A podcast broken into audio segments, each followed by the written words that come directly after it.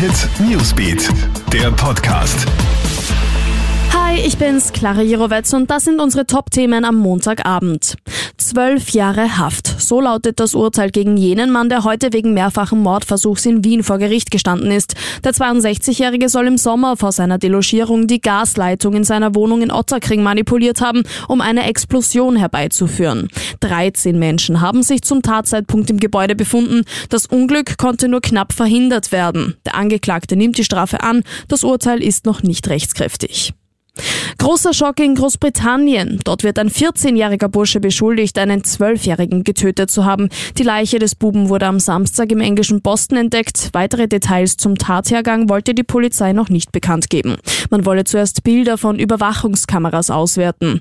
Der getötete Bursche wäre heute 13 Jahre alt geworden. Ein Update zu den Coronavirus-Zahlen in Österreich. Das Gesundheits- und das Innenministerium melden heute 2588 Neuinfektionen. Rund 3500 Menschen befinden sich mit einer Infektion in den Krankenhäusern. Davon liegen 594 auf der Intensivstation. Das ist zwar eine leichte Zunahme im Vergleich zum Vortag, im Großen und Ganzen aber sinken die Zahlen. Riesenausfälle bei Google. Einige Dienste des Tech-Unternehmens waren am Nachmittag down, darunter YouTube, Gmail, Docs oder der Kalender. User haben berichtet, dass sie sich nicht einloggen können. Abgesehen von der Suchfunktion waren so gut wie alle Dienste von Google betroffen. Mittlerweile ist das Problem schon wieder behoben. Der Grund für die Störung ist derzeit noch nicht bekannt. Alle Updates checkst du dir auch online auf KroneHit.at sowie stündlich im KroneHit Newsbeat. Ciao und bis bald.